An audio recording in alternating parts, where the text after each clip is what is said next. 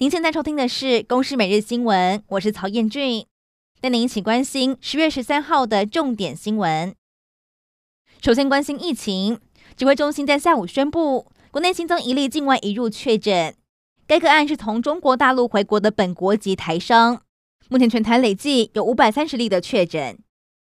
至于在中国方面，新增十三例的确诊，其中有六名是来自山东的本土病例，打破连续五十七天的零本土新增。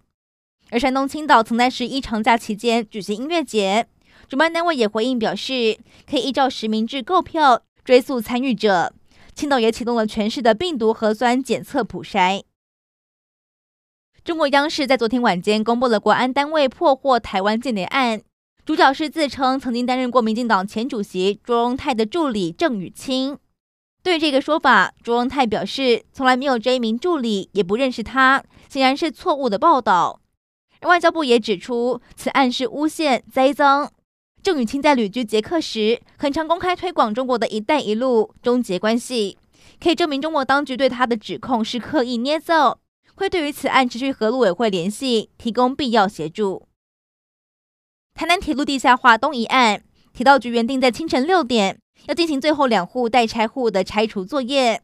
结果凌晨三点多封路，和松原的民众发生了推挤冲突。上午六点宣布拆迁命令之后，陈志晓的家正式走入历史。至于黄春香的家，在上午九点带走最后一名房客之后，也展开了后续拆除，让长达九年的南铁东移抗争画下句点。屏东县里纳里部落在上午号召近百名族人前往县府陈情，来抗议永久屋的拆迁议题。结果，一名背上了十字架的男子站在人群后方，先是摔倒，结果就引火自焚。一旁远景和族人立刻将他拉到水池灭火，并送医急救。交通部长林佳龙在日前证实，要把基隆轻轨定位成基隆捷运，并纳入首都圈的捷运路网。